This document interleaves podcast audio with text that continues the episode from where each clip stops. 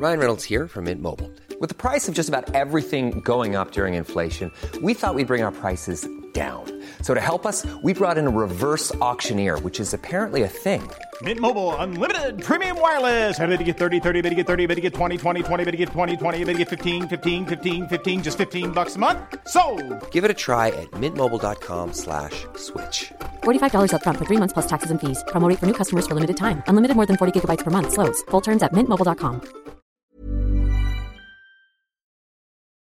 Hola, bienvenido a Más que Arquitectura, la plataforma que pone sobre la mesa temas relacionados a nuestra ciudad, diseño, arte y arquitectura pensados en torno a la gente. Sé parte de cada charla junto a las y los especialistas más destacados del medio. Javier Alonso y Ángel Sánchez. Bueno, bueno. Bueno, Diseño y construcción en una misma frecuencia. Kies 977. Te presenta Más que Arquitectura. Comenzamos. Bienvenidos a Más que Arquitectura en este 28 de septiembre. Ya va bajando el calor y terminando las lluvias. ¡Qué alegría! Un servidor, el arquitecto Ángel Sánchez, voy a estar aquí con ustedes. Bienvenidos a Más Arquitectura. Hoy vamos a estar hablando de arquitectura y música, desmenuzando qué, qué representa todo esto con dos invitados geniales. Mariana Manzanero, eh, que viene por parte del patronato del Palacio de la Música. Bienvenida, Mariana. Gracias, muchas gracias. Un gusto estar aquí contigo compartiendo la cabina. Y arquitecto Carlos Quesnel, bienvenido. ¿Cómo estás, man? muchísimas gracias por el espacio.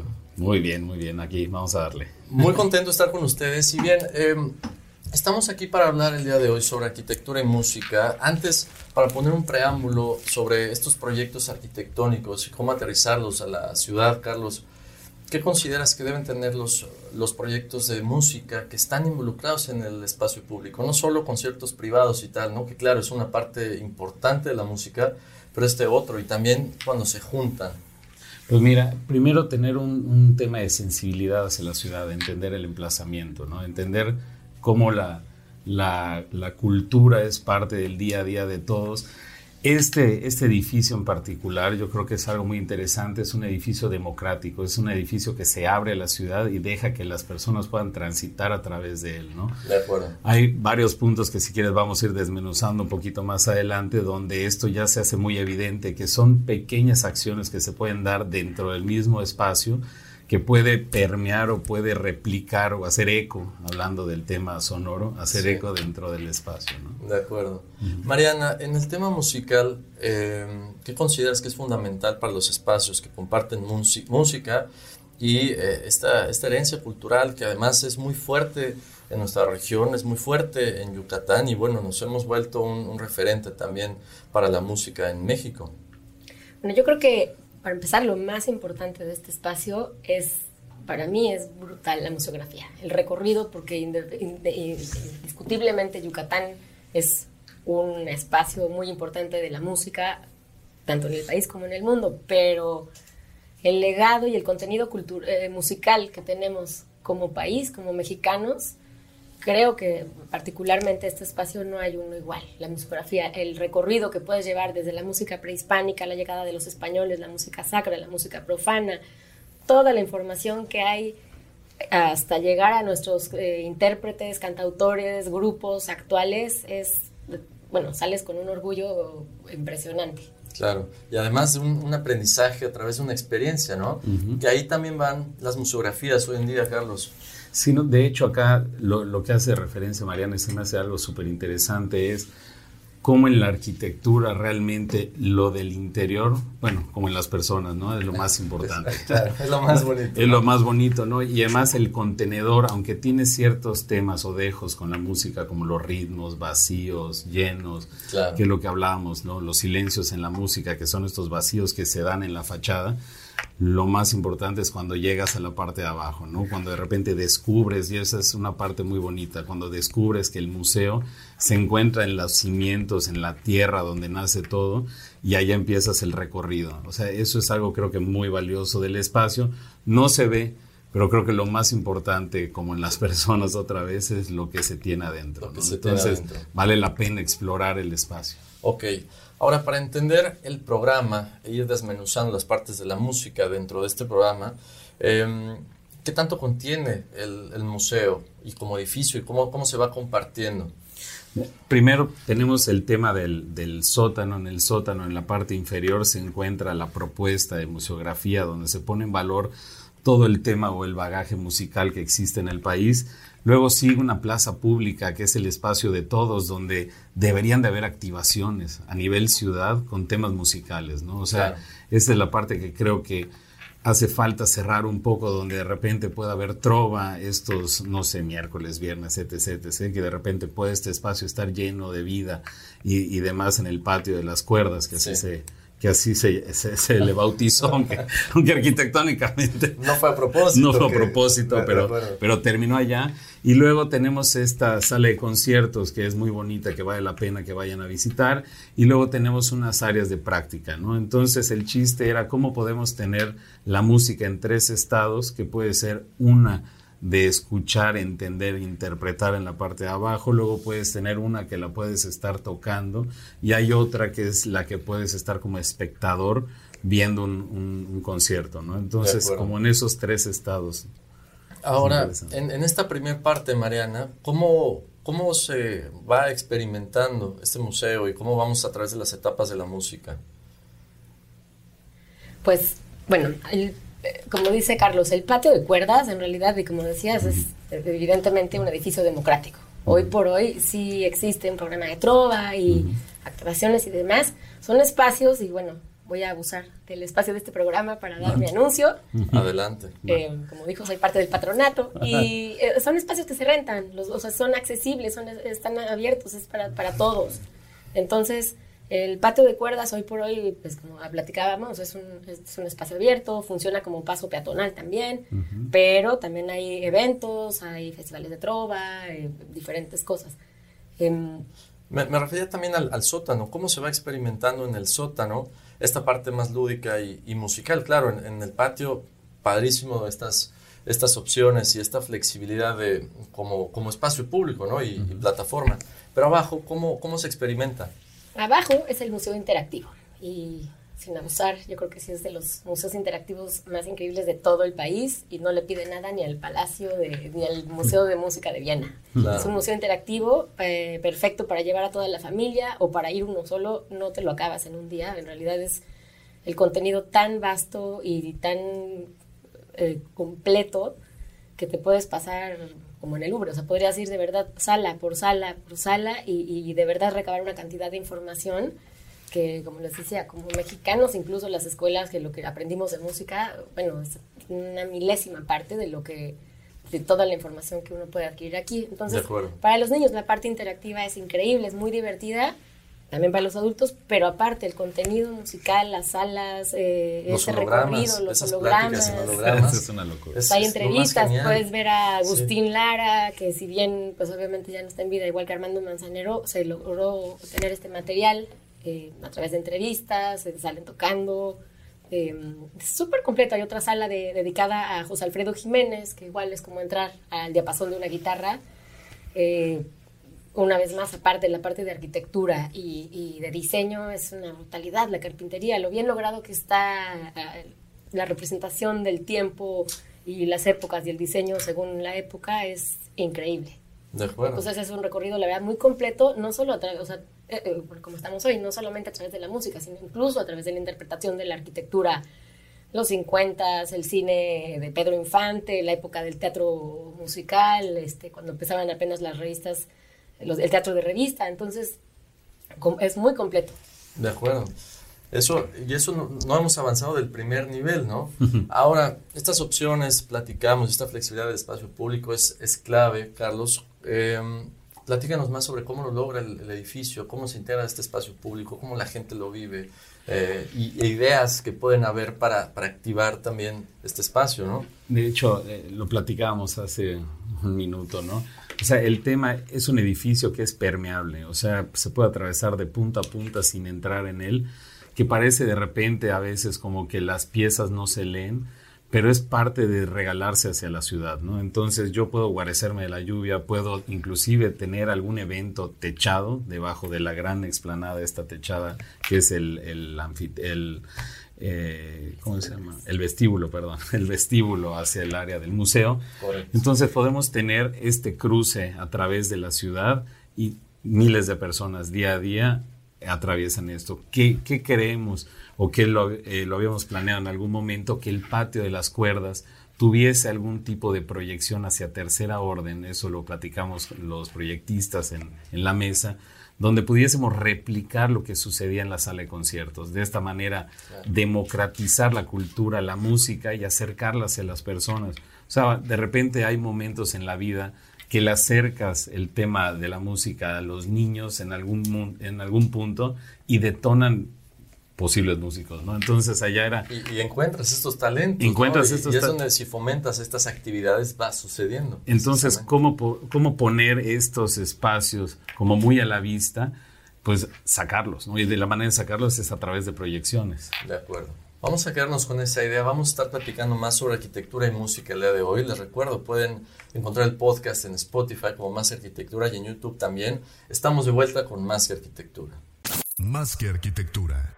Y, y, tenía un tema que no, no se brindaba a, a la ciudad. ¿no? Además de insertar un edificio contemporáneo en un contexto así, ¿cómo, cómo fue trabajar con Elina? Hablaste un poquito sobre los materiales y, uh -huh. y, alturas, pero hay un trabajo muy complejo y como población ahorita, no solamente los arquitectos, la gente que construye y remodela casas, encuentra a veces una batalla o, o un, eh, sí, un proceso difícil con el INA y, y este tema de restaurar, restaurar un, un, proyecto para, para algo. Creo que el, el, el, tema número uno del INA es conocer dónde estás parado, ¿no? Entonces, okay. el entender que ese espacio en la ciudad era un huerto de los jesuitas siempre fue un vacío urbano. O sea, nunca sí. hubo un contexto construido anterior. Porque luego muchas personas dicen, entonces se demolió y qué quedó. No, en realidad siempre fue un vacío urbano. Entonces, por eso se puede dar la oportunidad de crear un volumen. Y lo que hicimos fue recuperar los paramentos para poder continuar la cinta urbana. Creo que trabajar con el INA es, es interesante, o sea, más que complejo, interesante. Tienes que estudiar mucho, tienes que leer para poder contestar a todas las interrogantes que el INA te plantea, pero creo que más eh, contemporáneo, por no decir moderno, porque suena así muy cliché, pero contemporáneo, sí. pues el edificio es, ¿no? Y, y, luego de repente uno en casitas dice, ¿por qué no me dejan poner este techito? Porque... Ahí sí hay, hay, algo, ¿no? Hay un diálogo. Pero, pero, hay un diálogo, o sea, el entender cómo me separo de un edificio, me bajo, me alineo, la proporción, muchas veces no son las formas, sino es lo que está en el fondo de, de la respuesta arquitectónica, donde el INA sí se fija mucho. Entonces, pues bueno. Y ellos reclaman mucho cuando han venido a platicar al programa la falta de estudio de sí. arquitectos, constructores sobre el contexto en el que están trabajando, ¿no? Y que no se conoce eh, la historia del edificio o los métodos constructivos, ¿no? Y se propone, pam, pam, la casa modernona del Airbnb. Y hay, sí. que, hay que ir poco más allá. De hecho, ahí hay un tema de materialidad bien interesante. O sea, si tú agarras una, un muro de mampostería y le pones los aditivos eh, acrílicos actuales, no dejas que respire el muro, entonces empiezan a tener problemas que no tenía la casa en algún momento y, y, eso es lo que el, el, INA siempre plantea, oye, recupérame la materialidad, recupérame el patio si estuvo intervenido y eso muchas veces se llega con el proyecto terminado y se empieza una batalla interminable. Lo mejor es acercarse, empezar a entender el predio que adquiriste, qué adquiriste, sí. qué condiciones tenía antes, después. Bueno, estaría bueno estudiarlo antes de que lo adquieras. Claro. ¿no? Pero, pero bueno, ese es un due diligence sí. que inmobiliariamente no está acostumbrada la gente a revisar sí. en el centro y solamente esa casa me encanta. Voy a recuperar el 40% abierto porque siempre ha estado así, ¿no? De, claro. de, de espacio completamente permeable. Y allá empieza a atorarse ah, la máquina. Y, y, además creo que en el desarrollo inmobiliario existe la, la, la la oportunidad de, de, primero tener la propiedad por ubicación, por precio, uh -huh. por cualquier cosa, y luego entonces vas a explorar la, la versatilidad que te da uh -huh. el lugar o la propia estructura, porque muchas veces la alternativa es tirar una parte o no rescatar una parte, ¿no? Entonces, yo creo que una vez que arrancas el proyecto dices, ahora sí vamos a ver eh, qué sale de esta caja, ¿no? Y empiezas a abrirla y a, y a enterarte. Pero, pero es parte, regresado al palacio, el tema de sensibilizar o sea, sensibilizarnos a la hora de tocar como arquitectos eh, espacios históricos o piezas históricas, de tener la responsabilidad de entender qué estamos entrando a hacer, ¿no? Como doctor, estudias antes de la operación. Exacto, no, le- no abres. No la abres y dices, ¿y ahora cómo le hago? Entonces, sí, sí, la recomendación sería eh, estudiar sobre los predios, entenderlos para poderlos atacar. ¿no? De acuerdo.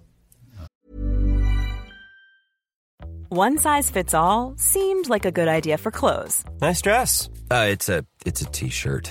until you tried it on. Same goes for your healthcare. That's why United Healthcare offers a variety of flexible, budget friendly coverage for medical, vision, dental, and more. So, whether you're between jobs, coming off a parent's plan, or even missed open enrollment, you can find the plan that fits you best. Find out more about United Healthcare coverage at uh1.com. That's uh1.com. Hiring for your small business? If you're not looking for professionals on LinkedIn, you're looking in the wrong place. That's like looking for your car keys in a fish tank. LinkedIn helps you hire professionals you can't find anywhere else, even those who aren't actively searching for a new job but might be open to the perfect role. In a given month, over 70% of LinkedIn users don't even visit other leading job sites. So start looking in the right place. With LinkedIn, you can hire professionals like a professional. Post your free job on linkedin.com slash achieve today. De alguna manera, eh, cuando se plantea el edificio, eh, se estudia, independientemente de la parte arquitectónica, eh, se estudia la dinámica social que genera el edificio con los edificios aledaños. Me voy específicamente con la placita o con los locales que están del otro lado del callejón peatonal. Realmente pensaron en algún momento volver a densificar esa zona que no sé si te acuerdas que antes costaba el edificio viejo, eso estaba completamente muerto, ¿no? Sí, sí, sí. Y ahorita sí se ve un poquito con vida, pero vaya, ¿qué tanto alcance a nivel arquitectónico se da en, esta, en estas cosas? De hecho, la estrategia de- del palacio era casi todo el centro, ¿no? O sea, nos empezamos, nos empezamos y nos frenaron, pero sí era toda la oportunidad del callejón. Creemos que es una oportunidad súper interesante para conectar con el peón Contreras. Sí. O sea, no puede ser que haya un Palacio de la Música y un Peón Contreras que no, que estén dialogando, Que no, ¿no? estén dialogando, que no se estén compartiendo todo lo que pasa dentro de ellos. Y, y solamente a través de unas mesitas y un café, pues más o menos se escucha un eco, ¿no? De lo que pasa. Entonces ahí sería interesante una reactivación entre ambos espacios para que empiecen a lograrse cosas, ¿no? Digo, eso por parte de la, de la iniciativa privada y la, la parte que administra cada uno de los museos, pero también como ciudadanos debemos estar enterados que el espacio público, po- o sea, podemos beneficiarlo, podemos mejorarlo, podemos involucrarnos con acciones, desde luego dinero, pero activando actividades que, que lo ayuden. Y parte de eso hace, hace el patronato, ¿no? Exactamente. El patronato realmente ahorita es que se está empezando a reactivar. Como saben, el museo estuvo cerrado durante la pandemia, hasta hace muy poquito tiempo eh, fue que se reactivó. Y bueno, la intención es exactamente a través de esta asociación civil invitar, porque no es nada más el patronato de ahí somos fulano y fulano y fulano, somos todos. O sea, en realidad esto es algo que nos atañe a todos. Todos los que participan, ¿no? Entonces, eh, pues eso, con, desde apoyando a través de patrocinios, que no son patrocinios, son intercambios. O sea, Por ejemplo, si tienes una empresa, tú puedes donar de verdad desde muy poquitito al mes y con eso te damos 150 boletos, acceso a usos de las instalaciones, son intercambios, no son apoyos nada más. Eh, entonces, bueno, a través del patronato eso es lo que estamos buscando, porque si bien aparte es un espacio muy grande, sobre todo el museo interactivo con toda la tecnología que tiene adentro, pues cuesta muchísimo dinero de mantener, hay que estarlo arreglando, el clima tampoco favorece, entonces... De acuerdo. eh, o sea, sí hay que invitar a la gente que ya conozca el Hay que, espacio. hay que usar estos Hay que- espacios. Ahora, en esta parte técnica, ¿con qué cuenta el, el museo, Carlos? O sea, hablando de espacios así como- Audiovisuales, acústicos. Sí, mira, el tema de la sala de conciertos es una sala de conciertos muy rica, la verdad es que Es genial esa sala, ¿no? Muy buena, tiene una acústica que de hecho se diseñó, la diseñó SAD Acústica, o sea que es de los mejores del país y obviamente está perfectamente diseñada para cualquier tipo de, ¿cómo se llama?, de evento que se dé allá, ¿no? Y hay un tema ya de, acústica que se puede mover y demás, entonces eso lo vuelve muy interesante. Está la cabina que tiene unos equipos de primera, que eso obviamente le da mucho, mucho, mucho, mucha proyección. Y después de eso, pues lo que tenemos es todo lo del museo en la parte eh, inferior, que, que es increíble a nivel diseño, tecnología, cuando estábamos platicando con el museógrafo. Sí. Es un arte que un poco tiene que ver con la arquitectura. o sea, es bien complejo poder acercar las épocas, reproducirlas y además transmitir el tema de la música. Entonces allá está muy bien hecho el trabajo y lo comentaba antes, o sea, es una tremenda opción familiar. O sea, Sí. si, si quieren buscar un museo donde puedan estar divertidos de verdad o entretenidos horas, te puedes aventarlo de la música tú solo adentro de estas cabinas mientras tus hijos están en el piano de la parte de atrás. que Mientras escuchas estos vinilos viejos, y tal, ¿no? Y está buenísimo. es súper, no, la verdad es que sí se cuenta con mucha tecnología, obviamente la tecnología requiere mantenimiento y es parte de lo, de- de- del día a día, ¿no? de, lo que acabo de escuchar. Pero, pero sí, no, definitivamente esas tres partes y bueno, y la terraza, que creo que es bien interesante, pero si quieres ahí la vamos desmenuzando. Después del corte, ajá, bueno, sí, con los tiempos y todo. Estamos de vuelta después del corte con más que arquitectura. Más que arquitectura. Estamos de vuelta en Más que Arquitectura. Eh, ya de vuelta, bienvenido. Gabriel, ¿cómo, cómo- Gracias, man. cómo estás, man? Tranquilo. Saludos a todos. Bien, bienvenido. Eh, para los que nos van sintonizando, estamos con Mariana Manzanero, eh, que viene de parte del patronato del Palacio de la Música, y el arquitecto Carlos Quesnel. Carlos, hablábamos durante el corte y, y antes de, de hablar de la parte técnica y los audios que involucran el, el museo como edificio, de los diálogos de los edificios cercanos, ¿no? Pusimos como ejemplo el Peón Contreras, por ejemplo, Ujú. y, ahí- y ahí fue cuando nos metimos a otra cosa. Ujú. ¿Con, ¿Con qué otro contexto o puntos cercanos consideras o era la intención desde un diseño que, que se- las cosas se conciben como con un ímpetu pues mayor, ¿no? ¿Cómo era la relación con estos otros vecinos que están a la vuelta? Bueno, el tema de los parques, nosotros decíamos, vamos a convertirnos en un epicentro de la trova. O sea, logremos que la gente pueda llegar allá a escuchar trova y de repente, sin quitarle ningún mérito ni intentarle robar los trovadores a Santa Lucía, Sí. de repente poder Pero compartir. ya, ya no caben, ¿no? Cabe mencionar que están un poco apretados. Está apretado en el espacio, pero lejos de eso, es para todos. Entonces, de repente, Claro. puedo escucharlo en Santa Lucía unos días y otros días puedo escucharlo allá y empezar como ciudad a compartir un poquito dentro del tejido. Entonces, lo que queríamos hacer era ligarnos hacia el tema de los parques, ligarnos hacia el tema, bueno, musical, cultural, hacia otros espacios y, y empezar a, a peatonalizar muchos de estos espacios. De hecho, el Palacio de la Música como primer eh, acción muy fuerte no tiene estacionamiento, se privilegian a las personas, Claro. no a los autos. Entonces eso empieza a cambiar el paradigma de movilidad. O sea, no solamente es el hecho de, de- de, ¿cómo se llama? El hecho arquitectónico, sino qué conlleva el hecho arquitectónico. Y no es una falta de, de responsabilidad, de decir, Ni de "Ah, planeación. ni de planeación, es un tema de cómo fomentar la micromovilidad dentro del espacio del centro histórico. Y eso se ve en Zacatecas, Guanajuato, en Donde puedes caminar de, de donde puedes caminar de un sitio a otro. Y lo chistoso es que como de repente eh, mexicanos nos encanta el malinchismo y decimos, es que en Europa las calles se disfrutan muchísimo y cuando llegamos acá queremos meter el coche hasta el baño, ¿no? Sí, Entonces, aquí lo que, lo que fue uno de los statements que creo que vale la pena poner en, en valor es primero las personas y dentro de las personas empezarnos a conectar al tema de la cultura. ¿no? De acuerdo, a través de esa conexión y comunicación, ¿no? Y promover el espacio público dentro de lo que conseguimos como, como estos ideales del transporte y tal. No, y además, tú, tú cuando pones a las, o sea, tú quitas el coche y se llena de personas, eso es un hecho. Y las personas tienen una velocidad comercial y de vistas sumamente importante. Tú, la velocidad máxima son 4 kilómetros por hora, 5. Y, y en 5 kilómetros por hora se te antoja un helado, se te antoja sentarte, Sí. escucha la música. ¿Cuántas vitrinas ves? cuántas no? vitrinas ves, las vistas y demás. Entonces, parte de esto es que el callejón, en conjunto con el parque, el peón y demás, se, se vuelve un espacio sumamente interesante. De hecho, se trabajó como un, como un circuito entre, esta, entre estas calles. De eh, acuerdo. y que este circuito lo que hacía es que se promovió un tema comercial muy fuerte. Sí, como Entonces- intraurbano entre Como intraurbano. diferentes puntos. Eh, Entonces, por eso no solamente era el hecho arquitectónico del palacio, sino era salirse del palacio. De acuerdo. Eran- fueron las apuestas. Buenísimo.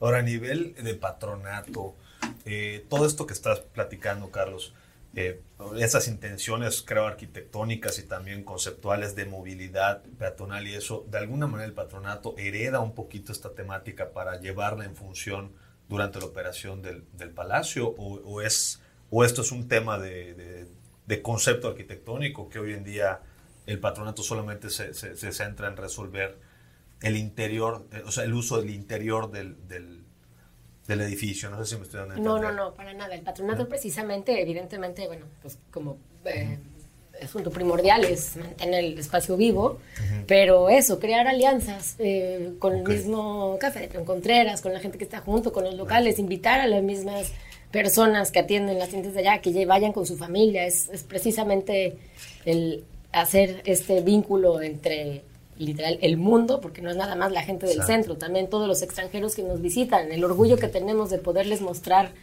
a, a extranjeros, gente de Estados Unidos, bueno, vaya, de todos los lugares, el acervo musical que traemos en las venas y desde el inicio de nuestro país es algo que, y eso, bueno, no solo el patronato, el, el- el museo, la gente, o sea, tenemos de verdad que Sí, tomarlo con- con- exacto, con un orgullo y con un vaya, con una fuerza que nos corresponde a todos. Entonces, el pa- parte del patronato, evidentemente, así como de buscar apoyos, pero también es esto, generar vínculos y alianzas para que este espacio sea de todos. Padrísimo. Y mucho, y mucho, bueno, no sé si todos los músicos sabrán, pero, pero creo que estaría padre que, digo, yo, yo no estoy inmerso en el mundo de la música, por eso no lo sabía, ¿no? Que tienen las puertas Pero- abiertas con un, Exacto. con una fo- No, con un auditorio que de verdad tienen que, que conocer. O sea, el auditorio tiene un aforo de 458 personas, como dice Carlos, con una acústica de verdad fuera de lugar. Eh, invitar a los músicos que estén viniendo que conozcan el espacio, que, que sepan que, como decía, está ahí también la cabina donde se puede grabar el show. Tienes Exacto. un montón de posibilidades. Hoy por hoy están sucediendo, por ejemplo, también en la ciudad muchos proyectos de residencias de artistas. Eh, Como está Casa Sí. Cascabel, Casa es. Ósea y demás, que están trayendo mucha gente de fuera y que, bueno, estuvo cerrado el museo un tiempo, pero es esto, también invitar a otras organizaciones, a otros proyectos, a que usen el espacio, que Otros vengan. personajes, ¿no? Meter más eh, en, en la mesa. So- y de sobre todo la dinámica musical, ¿no? Porque yo he escuchado mucho esto de, de lugares de artistas o de residencias temporales de artistas, pero más que nada están metidos en un tema plástico, de fotografía y eso, ¿no? Pero ya están habiendo lugares que incluso tienen De eh, música, estudios de, de grabación, o sea, hay, es- están sucediendo y eso es lo importante, usar este espacio como un lugar de convergencia para dar a conocer no solo el palacio, sino también otros proyectos que están sucediendo muy interesantes. Y, por ejemplo, ahorita el domingo 9 de octubre tenemos el primer concierto oficial del patronato con un grupo, un amigo querido que se llama Marcos Vivas y tiene un grupo de Los Ángeles que se llama The Tent. Ya verán en las redes sociales y están pendientes para que puedan ver. Va a ser el domingo 9 de octubre a las 8 de la noche. Eh, es una banda de jazz increíble y eso, o sea, que, que empiecen la gente a conocer tanto el auditorio en sí, sino tener la oportunidad de oír a, a músicos de todos eh, rubros. También están viniendo gente que hace stand-up, o sea, es, es un auditorio abierto para cualquier gente creativa que tenga algún proyecto que quiera mostrar. Vamos a tener el 11 de noviembre una proyección de una película que va a beneficio de AMANC, la Asociación de Niños con Cáncer también. Entonces, incluso gente que esté involucrada en otras asociaciones también que, que sepan que este lugar están abiertas las puertas para todos y hay espacios en donde se pueden generar cualquier tipo de evento o, o proyecto. De acuerdo. En las redes sociales podemos ver eh, toda la cartelera y, y Sí, en las redes sociales hay Instagram, hay mm, el Facebook, el Palacio de la Música. eh, Correcto. Y empezar a echar un ojo a todos estos eventos, ¿no? Y enterarnos de, mira, nos acaban de platicar un par, todo lo que puede ser, además de, de llevar a tus hijos al, al museo y tener la experiencia de la música. Sí, sí, digo, para, para, para los propios yucatecos que no vivimos en el centro, bueno, tú, tú- Exacto. tú vives en el centro, la verdad es que estamos un poco ausentes de, de todo esto y es muy padre escucharlo de vez en cuando. A mis hijos les encantan los museos, la verdad. Y siempre es a dónde los llevamos, a dónde los llevamos. Y como están en la etapa de los dinosaurios, to- eh, ando checando museos de dinosaurios, pero la música es una alternativa padrísima. ¿no? Padrísima, sí. Sí, Claro. Pero no vamos a hablar de Chicxulub el, el día de hoy. Eso, yo me que No. me ¿Ya vieron el Parque Jurásico? No, quieren ir, no hemos ido, definitivo.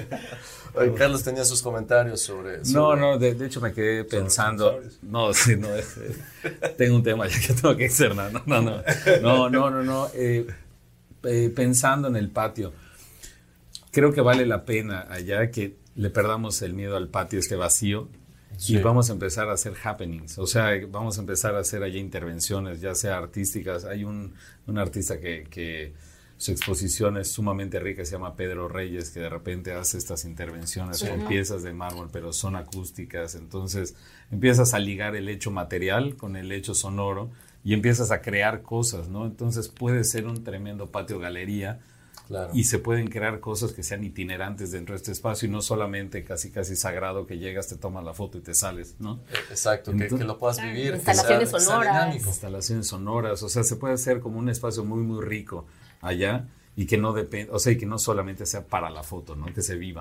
Exacto. Eso es lo que ahí Y, trae. no caer un poco en, en el Instagram precisamente para, para eso, ¿no? No, y además, o sea, yo creo que son válidas estas fotos o este espacio instagramable, pero estaría muy padre que no solamente sea el hecho del clic, sino te quedes un rato, ¿no? O sea, que permanezcas en el espacio. Pero tiene que haber totalmente. propuesta, ¿no? Para poder estar allá. Carlos, ¿cuál es tu parte favorita del, del edificio? ¿Qué parte es la que más me gusta? Bueno, definitivamente la que más me llama la atención, que ni siquiera es el edificio per se, es el tema de cómo se lee la ciudad desde la terraza. O sea, para mí es algo sumamente distinto. En el momento que subimos y estaba en construcción, empecé a entender todas las cúpulas de las iglesias y cómo se empezaba a conectar la ciudad. Y empecé a entender los barrios, pero desde una perspectiva que normalmente en el centro no lo habíamos vivido. ¿no? Claro. Entonces, ese es uno de los espacios que más me, me llenó cuando lo descubrimos y de allá me empecé a enamorar igual de un tema del, del patio, aunque el patio tiene estas curvas que, que en algún momento las trabajamos en conjunto. Sí. Al final la relación o la tensión que existe entre lo moderno y lo antiguo o lo existente se me hizo sumamente interesante, pero si se fijan estoy hablando de espacios vacíos, o sea, ni, ni siquiera del De edificio. cuando, per de cuando no hay tanta materia y podemos apreciar algo, ¿no? Y esa Claro. es parte del, del propósito, la experiencia. La experiencia. Mariana, ¿qué parte disfrutas más del museo? Uf, todo. La verdad, en serio, todo. Porque son tan diferentes los escenarios que también, como uno, no somos el mismo todos los días. Entonces es un espacio que te permite vivirlo acorde a tu humor, a cómo te sientas. Si hay días que hace calor y solamente quieres estar este, aprendiendo cosas en el museo interactivo, pero a lo mejor hay días que el solo sentarte en el patio de cuerdas es divino. Eh, la sala de conciertos, es que de verdad, y no porque estoy adentro, para mí es de las salas de conciertos más bonitas que hay en el país, de verdad. Entonces, y el espacio, por ejemplo, que tiene, porque puedes oír cualquier tipo de música, está tan bien diseñado, hay espacio para pararte a bailar, este, eh, De todos los espacios son increíbles. Buenísimo, buenísimo. Antes de irnos al corte, man, para el Spotify. Para el Spotify, pues que nos sigan como Más que Arquitectura, Instagram, Facebook. eh, estamos haciendo algo ahí con José Man en YouTube. Eh, estamos, estaremos preparando cosas más interesantes. Ya tenemos algunos programas cargados y, y en video para que puedan conocernos a los que solamente nos escuchan la voz y, y- y- y quisieran ahí saludar. Y también estamos eh, a través de, los- de- de- de los medios de, de comunicación, estamos ahí para responder cualquier inquietud, inclusive recomendaciones para, Para próximos pláticas, programas ¿no? y pláticas, claro que sí. Buenísimo. Nos quedamos con eso, vamos a un corte y regresamos. Con más arquitectura. Más que arquitectura. Estamos de vuelta con más que arquitectura, eh, platicando sobre el Palacio de la Música, toda esta dinámica que generó el, proyecto, Carlos, eh, en la ciudad y que muchas personas eh, no, no siempre estamos en- en la posibilidad de escuchar ahora sí que todo el, todo el origen y cómo se fue desenvolviendo todo este, todo este proyecto, ¿no? Y que hoy ya está operado por, por la AC. ¿Cómo se llama la AC? Perdón. Es el patronato del Palacio de la Música. Pat- literalmente, Patronal del Palacio de la Música, ok, que ya está operado y que ya está funcionando, Mariana. Eh, y bueno, al final del día, lo que estamos tratando de, de hacer en este foro, después de todas las explicaciones, invitar a todos a que, a que estén relacionados con este proyecto y bueno, ¿cuál es el objetivo en sí eh, del proyecto? Digo, me, me queda claro que es un tema musical, ¿no? Pero ¿qué es lo que busca el patronato y el edificio para la comunidad? Pues en realidad, eh, más que el patronato y más que el edificio, es entender que este es el Centro Nacional de la Música Mexicana. Así como está el Centro Nacional de Danza y el Centro Nacional de Artes en la Ciudad de México, esta es la institución que por primera vez se descentraliza y sucede aquí, en Mérida. Hubieron otros centros del país luchando también porque se hiciera aquí, pero bueno, eh, a base de muchos esfuerzos de muchas personas que estuvieron empujando y, y también por decisiones del lugar. El centro de Yucatán es el segundo centro más grande de México después del de la Ciudad Sí, de México. Entonces, para poder correcto. también edificar algo de, este, de esta magnitud, pues Yucatán también tenía. Recuerdo, no sé si estoy mal, pero recuerdo que en algún momento hubo el tema del nombre, como que la gente no ubicaba bien el nombre, que al principio pensaban que era el, el- el museo de la canción yucateca, Ah, sí. algo así, ¿no? De sé. la trova, De sí. la trova, ¿no? Hubo su rollo ahí. Sí, sí, como que le dio Sí. mucha vuelta. Pero, pero eso fue un Sí, sí, tema político eh, de publicidad o realmente como que todavía no se había tapado el nombre. No, de hecho siempre estuvo conceptualizado. eh, hubo muchos viajes que tuvimos a México, a la fonoteca, a escuchar todo el acero. Eso de verdad fue lo más increíble. O sea, poder escuchar voces. De, de repente hay unos extractos de Porfirio Díaz. O sea, hay cosas muy, muy complejas que están guardadas allá. Entonces, siempre fue el, el centro de, de Nacional de la Música Mexicana. Siempre fue de esa forma.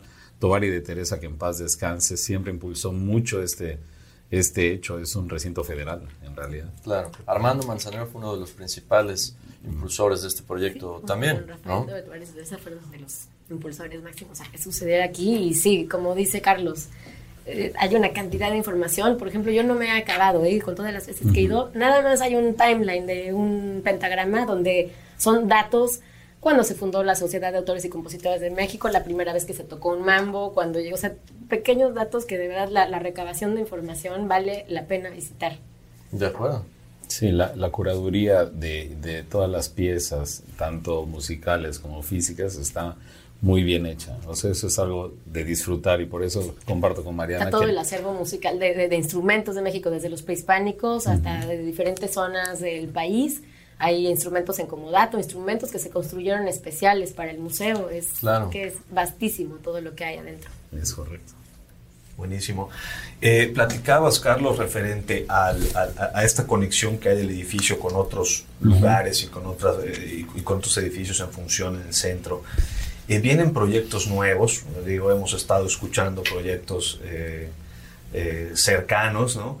Ahora, ¿este proyecto en sí tiene alguna relación o hay un proyecto eh, como un master plan en el centro? Yo te lo pregunto porque seguramente en el estudio de este edificio pudieron conocer algo de información o de plano no la, no la hay.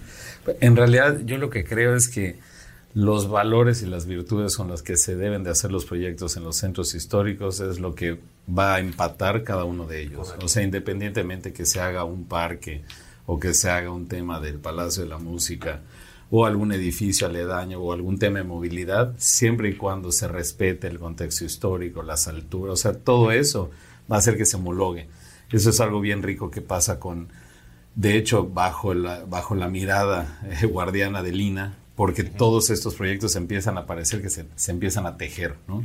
Sí, sí. Pero, pero es por eso. O sea, y porque se empiezan a apropiar, ¿no? Yo creo que el usuario se empieza a apropiar por esas características que comentas, más que, que hagamos un- una conexión vial, ¿no? O un paso peatonal. No, y después, llegue. después de tantos años, la traza urbana va tomando un, un cambio consistente, y lo cual hace que Linda también deba aceptar la ciudad como, como una nueva capa, o sea, a, a cuestiones de ciudades también va cambiando y aceptar la contemporaneidad de los proyectos, como se esta nueva etapa en, en Yucatán y, y- y de la etapa de crecimiento del Estado. Es impresionante el, el crecimiento que ha tenido el centro de Mérida en Sí. los últimos años, ¿no? Digo, con toda esta gentrificación de, de- de gente que viene, digo, no solamente fuera del Estado, sino en- de otros países, creo que han hecho un bien muy importante, ¿no?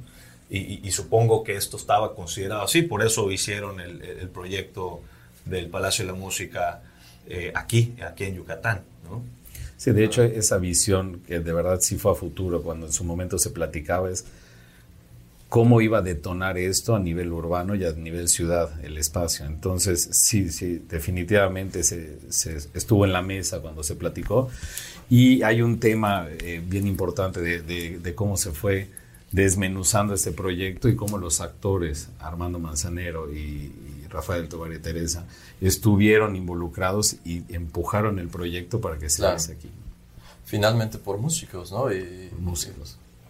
y que sea tangible este, este arte que a veces vemos en la calle, darle lugares cada vez más propios que propicien estas actividades también.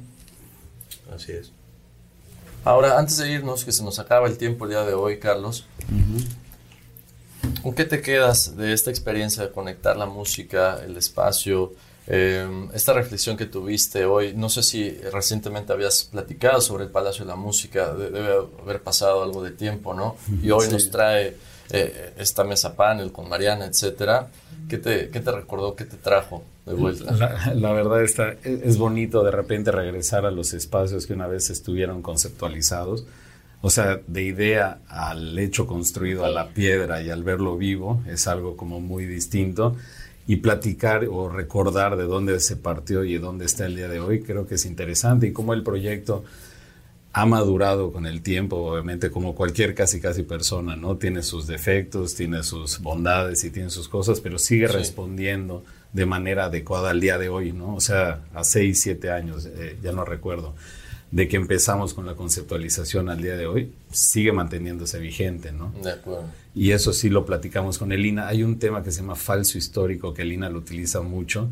O sea, Elina no necesita que le hagas arquitos o, o ventanitas, ¿no? Entonces, que sea arquitectura moderna, pero con los principios, ¿cómo se llama? Con los principios y valores y virtudes de, de los centros históricos. De la época, De el la concepto, época. lo, lo más abstracto. Lo el- más abstracto. Diríamos el fondo del proyecto. El alma del proyecto es Ah, correcto. ah, Así es. Mariana, para los que queremos involucrarnos al patronato, antes de irnos, por favor, eh, platícanos cómo hacerlo. Eh, bueno, les puedo dejar hasta mi celular. Realmente Pero es que no hay ninguna pena. O sea, es eso, que lo sepan tan, tan cercano y tan propio como que me llamen. Les puedo con mucho gusto dar mi teléfono. Adelante, sí. 55 23 53 7896 o mi correo mariana.manzanero arroba me.com. Eh, esto es para vincularse a través del patronato con las ideas que traigan. Todo es posible. O Todos los proyectos son bienvenidos. todos ¿no? los proyectos son bienvenidos. De los espacios son muchísimos y de verdad que sería importante que todo el mundo sepa que este es un espacio de todos y el orgullo que debemos de cargar eh, Así es. de tener un espacio como este en nuestro país. Así lo haremos y, y para empezar lo visitaremos más seguido, ¿no? Así es. Buenísimo. Próximamente. Así es. por allá, güey. Muchas gracias a todos los, los radioescuchas por seguir el programa Más que Arquitectura. Recordamos nuestras redes sociales en Spotify, en Instagram, Facebook, YouTube como Más que Arquitectura. Eh, muchas gracias Ángel San, Mariana, Carlos. Gracias a ustedes. Muchas Gracias. gracias por Espacio. estar con nosotros este día. Y bueno, nos veremos en cabina próximamente. Gracias Ángel San. Hasta luego. Buenísimo.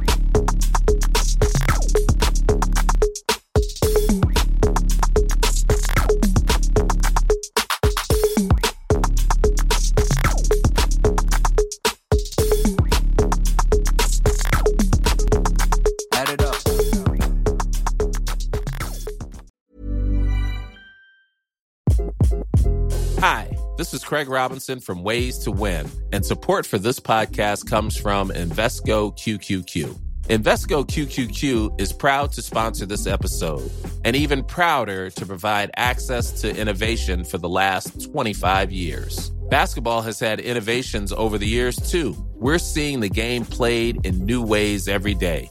Learn more at Invesco.com slash QQQ. Let's rethink possibility. Invesco Distributors, Inc.